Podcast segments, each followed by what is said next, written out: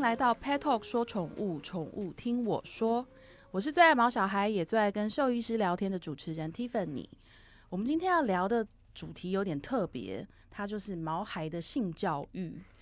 结扎，我们大家都知道，就是到了呃一定的时间，他们会需要结扎。那至于结扎之后会有什么后遗症，或者是说到底要不要结扎，我相信是很多爸爸妈妈都有的问题。那今天我们也特别邀请到维康动物医院的宋子阳兽医师来跟我们好好聊一聊这个大家好像都必须要做跟必须要经历，但是又有很多问号的问题。欢迎宋医师。Hello，大家好，我是宋子阳兽医师。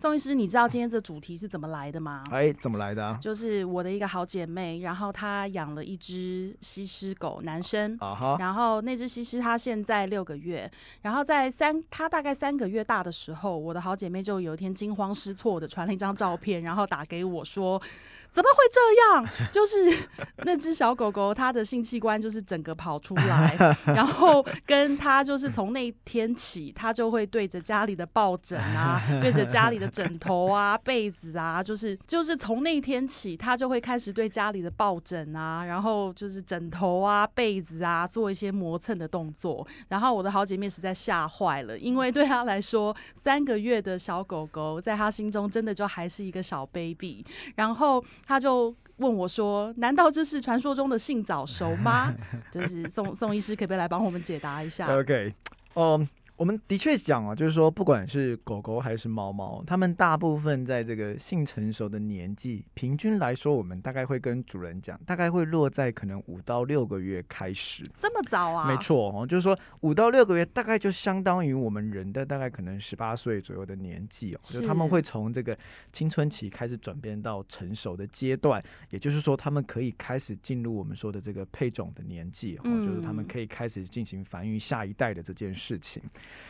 那因为毕竟我们现在大部分这个台湾养的品种都是比较小型的这个家居犬，对，所以实际上他们是经过了一连串的这个配种筛选的过程。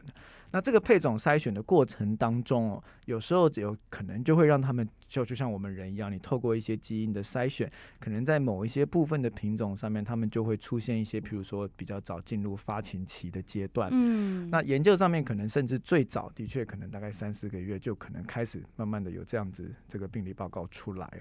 那大致上来说，从五六个月开始，一路大概到一岁左右的年纪，是他们进入这个成熟期阶段转换的一个过程。是也就是说，在这个阶段当中，任何一个时间点，可能都会是他们性成熟的阶段。那只要落在这个范围当中，我们一般都认为这是一个正常的现象。那稍微早个一两个月，或是稍微晚个一两个月，其实都是可以接受的一个范围哦，所以倒是不用太担心这件事情哦。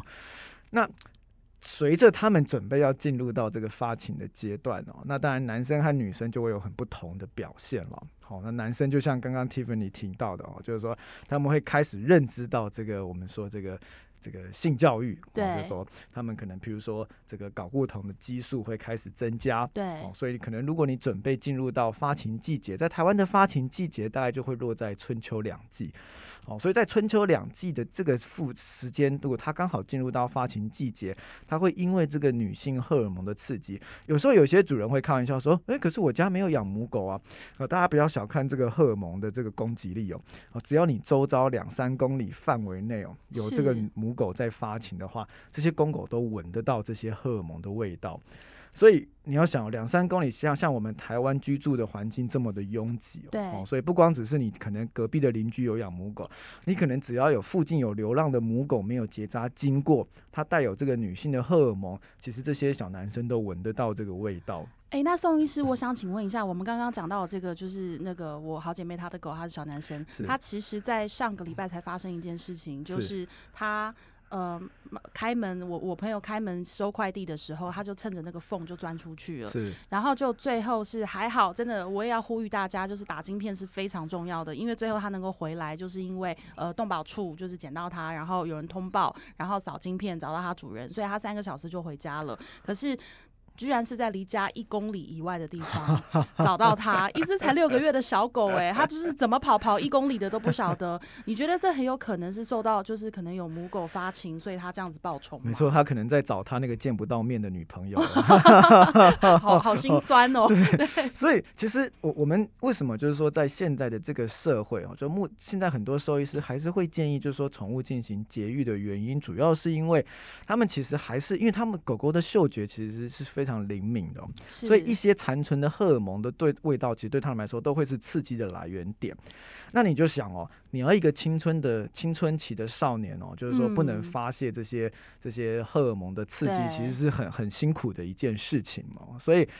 有一些主人他们其实会害怕绝育这件事情，就是说因为他们会害怕他绝育之后会不会有什么影响而不进行绝育这个动作。可是你就想哦，你就是因为不管是男生的狗狗还是女生的狗狗，他们终其一生，他们都会有荷尔蒙的刺激哦，所以他们不会像人有这个停经啊，或是有这个中年危机这件事情没有的，他们终其一生都会受到这个影响。嗯，也就是说，他们终其一生，如果你都没有结扎的话，那你又不给他发泄的话，嗯，那他们就是一直会处在一个很压抑的情绪，没错。所以那这时候会有什么问题哦？你就想，他没有办法发泄在这个事情上面的话，他一定会找其他的东西来发泄。所以包括像什么很多的。狗就会开始乱咬家里的东西哦。那在台湾有一个很常见到的皮肤的问题，我们说叫做异位性皮肤炎。对。那这些狗狗另外一个很长的表现就是，它们就会发泄在它自己的皮肤上面。哦，去啃啊，咬啊，没错，没错，没错。哈，所以有时候其实，在一些这些疾病的控制上面，如果我们发现，哎，这个动物还没有结扎的话，有时候我们会建议他可以考虑去进行这件事情。可能也许在这些疾病的控制上面就可以获得很好的改善。那我们想哦，就是说，其实动物在发情的阶段呢，像小男生，刚 Tiffany 提到，就是说，男生因为这个性成熟的关系哦，这个睾固酮开始刺激，所以只要接收到这个女性荷尔蒙的这个诱惑之后，他们就开始很天然的，他们不用学习哦，他们不用去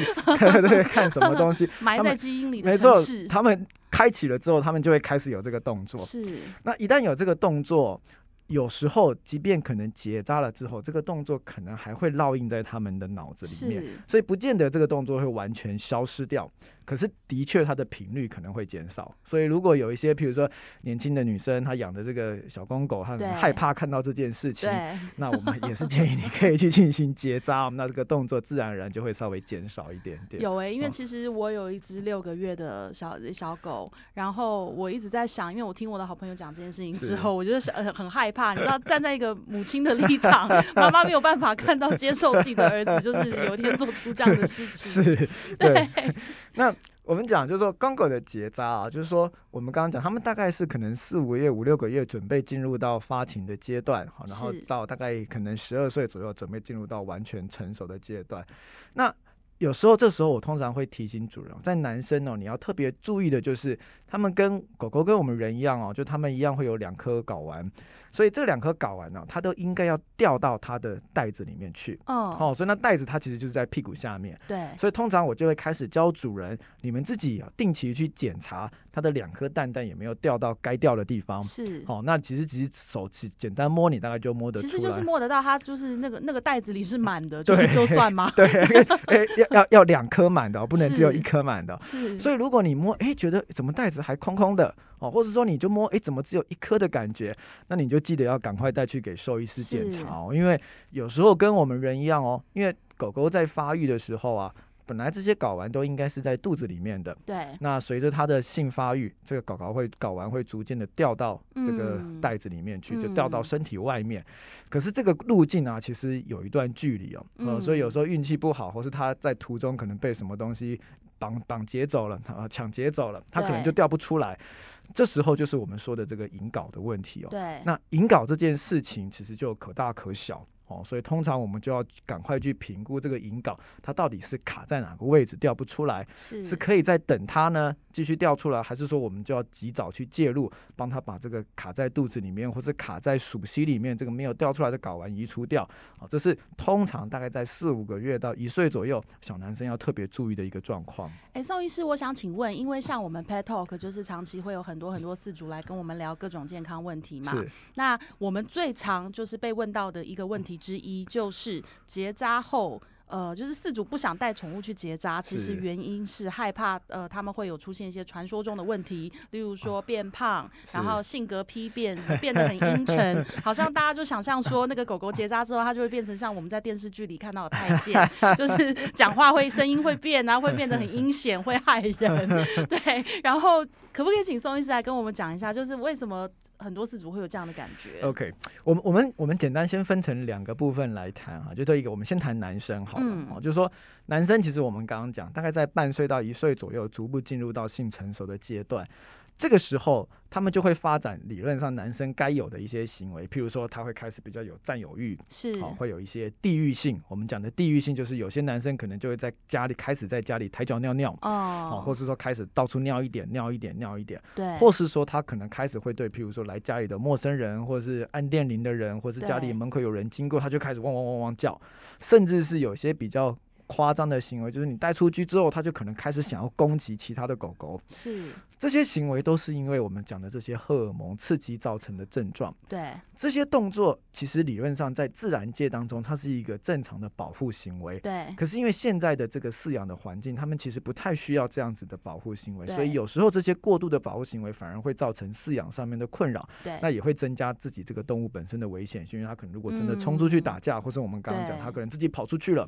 哦，真的可能在路上就跑不见了，或者被车撞，其实都是一个危险的因因素因素。对，那这样子的状况下，这是我为什么我们会建议他进行绝育的原因，在这边就是避免这些可能因为饲养上面的问题嗯造成的后续健康上面的影响。那我们讲早期，哈、就是说大家会担心，就是说绝育上面会不会对动物本身造成什么伤害性？那对男生来说，我们拿掉了这个睾丸，其实主要就是减少这个睾固酮的刺激。那有一些研究报告会发现，这样子的动作可能会造成特定的一些肿瘤的发生率提高。嗯，可是目前我们兽医还不太普遍的接受这样子的论点啊，就是说这个论点其实还是有争议性的。是，所以很多的主人会拿可能一两年前的一些研究报告来问我们兽医师嗯是不是有这样子的状况存在。嗯那其实我们会跟他提说，这个报告其实应该都还需要更多的研究去证明这个事实是存在的才行哦。是，所以目前我们对于男生来说，男生结扎的好处在哪里哦？就是说我们讲，其实跟老男生一样哦，老男生其实还是会担心，譬如说睾丸癌的问题，对，或是射护腺癌，哈，或是射护腺肥大，好，那甚至有一些狗狗老的公狗，可能甚至有一些疝气的风险。是，这些其实都跟这些睾固酮，就是睾丸的荷尔蒙会有关系。所以你把这个睾丸移除掉之后，其实这些的风险都可以大幅度的降低。是，所以实际上在疾病的预防层面来看，其实结扎的好处还是远高于不结扎的好处那。如果是女生的的话，结扎的好处就更多，对不对？没错，哦就是说对于女生，尤其是在女生的结扎时间点上面，通常会比男生在更希望精准一点点。好，因为女生在所有的研究报告里面，我们兽医师大概都认为。对于早期结扎这件事情，尤其在前两次的发情前结扎这件事情，可以很有效的去预防乳房肿瘤。因为对于狗狗的乳房肿瘤来说，它其实有一半的机会是恶性的。对，恶性的意思就是说，它可能会转移到身体的其他地方去哦，它是一个可能没有办法根治的疾病，所以你可以透过在第一次或是第二次的发情前就可以绝育的话，那实际上这个疾病就可以大幅度的降低它的发嗯生率。嗯，那再来就是女生的节育，因为通常我们会把她的卵巢跟子宫一起合并拿掉。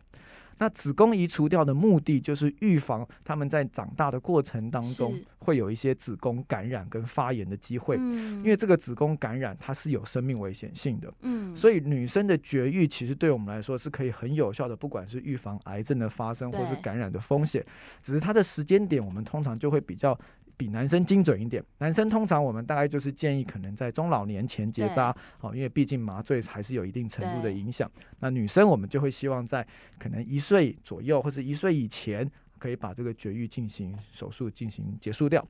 那唯独比较例外的是，可能譬如说一些中大型犬，好，那虽然在台湾目前不是真的这么流行，好，可是如果说你还是有养，譬如说像拉布拉多啊、嗯黄金猎犬啊、圣伯纳啊，甚至像松狮啊这一类嗯中大嗯型犬，可能我们会建议把结扎的时间点，尤其在女生稍微放慢到大概一岁左右。哦，甚至一岁以后嗯再进行绝育，因为他们的骨关节的发育还是需要一些荷尔蒙的刺激，是哦，可能就不能像小型狗一样四五个月或是五六个月就去进行绝育这件事情。那为什么都说结扎后会变胖啊？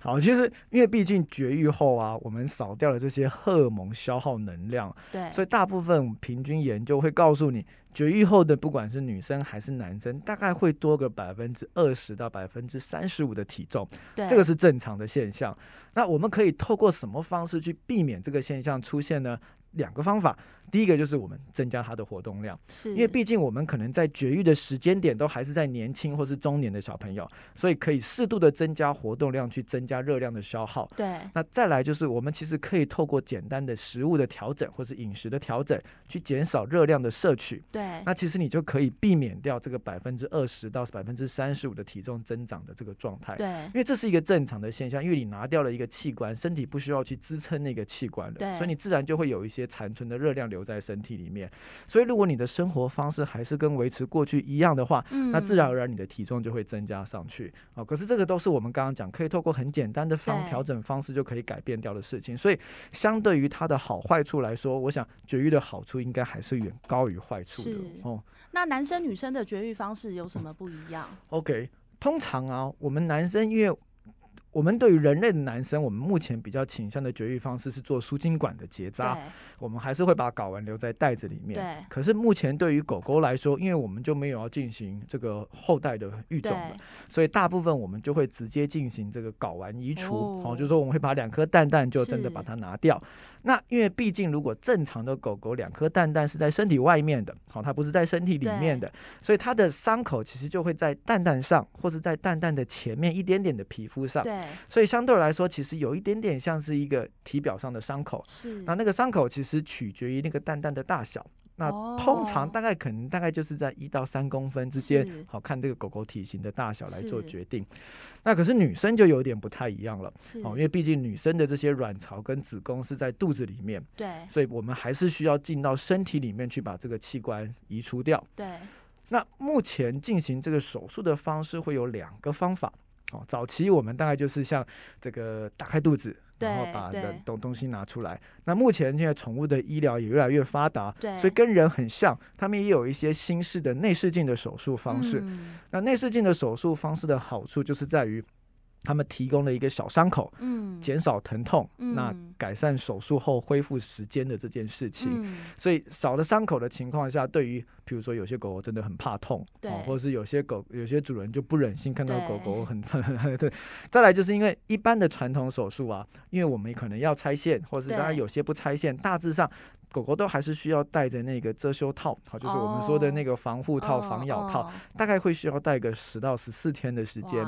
那通常如果进行这个内视镜手术的方式，因为伤口比较小，对。所以有机会可以去缩短这个戴头套的时间，是。所以对一些主人来说，可能也是一个比较方便照顾的方式了。我其实相信很多主人他不带狗狗去做绝育，我觉得一方面是 可能会觉得说，反正他都在家里呀、那我没有要让他就是跑出去交女朋友、交男朋友，就是就就不会怀孕。其实我觉得很多人没有思考到，就是这不是只是生不生的问题，没错，是疾，病的问，跟后续你可能会得到什么疾病，跟一个其实是一个预防的作用。对对，那我觉得还有很多事主，其实他也怕的是面对狗狗的那个恢复期。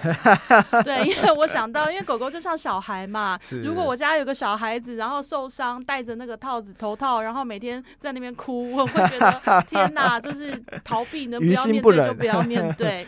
对，其实其实的确很多主人挣扎的点是在于，第一个就是怕麻醉了，对哦，因为毕竟现在的手术不管怎么样，大概都没有一些局部麻醉的方式就可以进行结扎的。对，因为动物不会给你乖乖坐在那边，虽然你跟他说我局部麻醉之后它就不会痛了，可是我想它也不会信你这一套。对，所以要全身麻醉的状态下，本身麻醉就是一个风险。嗯虽然我想，不管是女生还是男生的结扎，大部分的手术时间其实都是一个很短的时对间哦，就是说它其实相对来说是一个比较简单的手术，所以麻醉的风险，尤其又是他们大部分都是在健康的状态下去做，所以大部分这个风险其实都是很低的。那再来就是说，的确在手术后的恢复这一块，那我想兽医的医疗在进步的。的点，除了在于这些新的仪器的发明之外，另外其实就是在于这些止痛的观念的进步、哦。就是说，包括像我们人去做手术，我们其实会要很好的止痛药，对那目的就是去减少手术后的这些压力。对那对于兽医的麻醉也是目前也是同样的道理，就是他们在止痛的观念上面其实日新月异哦。对，所以在这些止痛做得好的情况下，其实手术后恢复可能也许疼痛的时间大概就是一天左右的时间。对所以远比我们早期可能狗狗手术后哇要躺个三五天五到七一个礼拜不能起来的这个观念，其实已经差很多了。所甚甚至很多主人，我们的隔天打电话去做手术或者追踪，他就说他已经就是在家里跑来跑去了。恢复力超 强，没错，没错，因为毕竟是年轻的动物了，对本来年轻就是本钱了。好，那如果说你手术后跟手术前的止痛在做得好的话，其实对动物来说，他们可能就是好像是睡一个觉起来一样的感觉。哦哎，宋医师，那我想请问一下，就是呃，狗狗结扎以后，它还会就是做出还会想去找女朋友吗？哦我们讲，其实这个取决于几个重点啊。第一个就是它的这个关，它的这个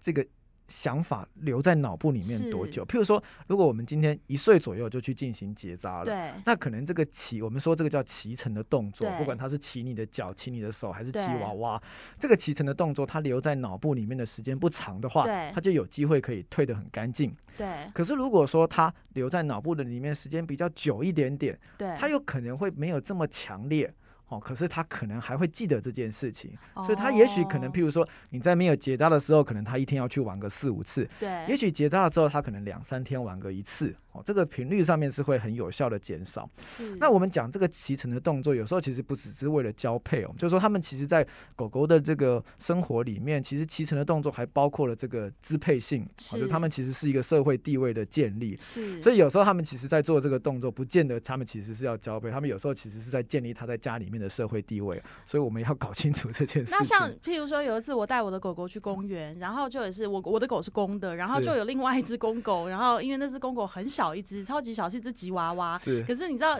我我的狗狗是就是腿很长、瘦瘦高高的那一种，然后你知道一只小小的吉娃娃，它一直要对着我的狗 骑乘，那也是一种就是地位的宣示。没错。哈，所以包包括有有些主人会发现说，为什么我家的是母狗，它也会有这个动作？对或者说他们其实就是在做一个我们说这个社会地位的这个宣是示。所以不管是结扎的公狗，还是嗯结扎的母狗，或是没有结扎的公母狗，都有可能会有这个动作的出现嘛。那只是荷尔蒙的确是一个刺激的因子，是所以当这个动作有时候太频繁的时候，包括可能有时候小男生他做这个动作玩的太频繁，或是玩的太激烈，他可能他的生殖器会有一点受伤。那如果有这样的状哦况，我们大概也会建议主人，那你可能也要考虑进行绝育，不然可能那边生殖器的受伤反复发生的话，其实也不是好事情。那哦像我的狗狗还没有做出骑乘的动作，所以在它现在心中应该还没有这件事情。我是不是要趁现在赶快带它去 对结扎？在他还没有受到影响之前，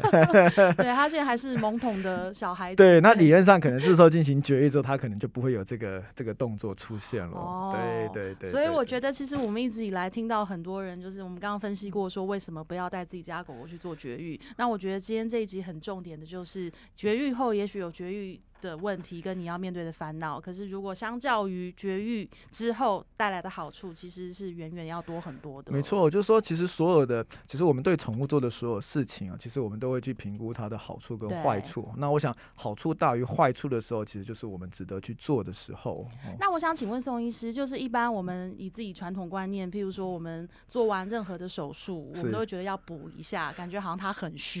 可是其实我又觉得绝育手术听下来，它其实好像也不是一个很复杂的手术，然后恢复期也没有很久。那做完绝育手术之后，有特别需要帮他们做什么补充营养啊、照顾之类的吗？通常其实我们可能这个取决于其实动物对于疼痛的忍受度了哈，就是说，当然也包括就是说这个手术进行的时间，或是有没有一些可能意外的状况出现。那我们现在先谈一般的状况，好，就大部分在手术后，因为疼痛感可能还是会维持个可能也许一天的时间。嗯，那在疼痛感还在出现的时候，大部分的确动物的实际的表现就是精神胃口比较差一些些。所以如果它对食物比较差的时候，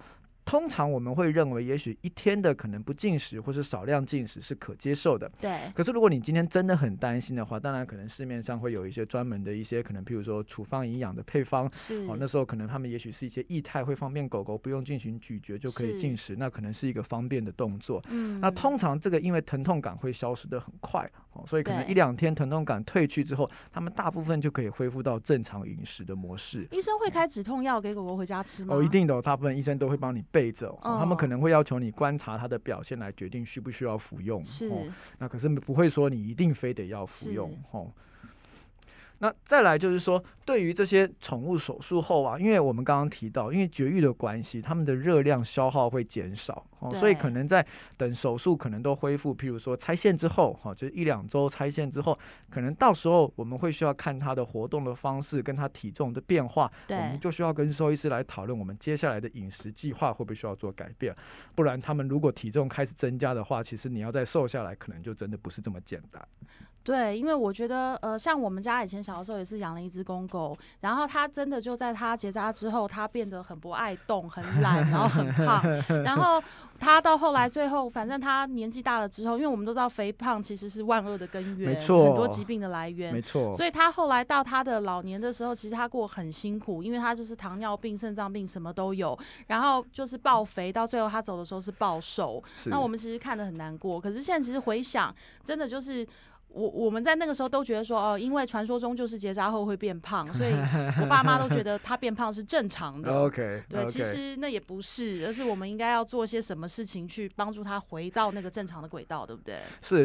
因为我们讲哈，就是说，其实宠物宠物随着年纪在增加的过程当中啊，他们每一年对于热量的消耗都会减少。其实跟人很像，就你到一个年年纪之后，其实你会慢慢的变胖，是因为你代谢速度在下降。对，所以宠物也是的，你即便吃一样的东西。你每年都一样的生活模式，它都会逐年在变胖。对，所以其实我们要怎么避免它变胖这件事情，其实是我们需要跟好好帮跟兽医师一起讨论，去帮他设计一个好的饮食跟生活习惯。对，哦。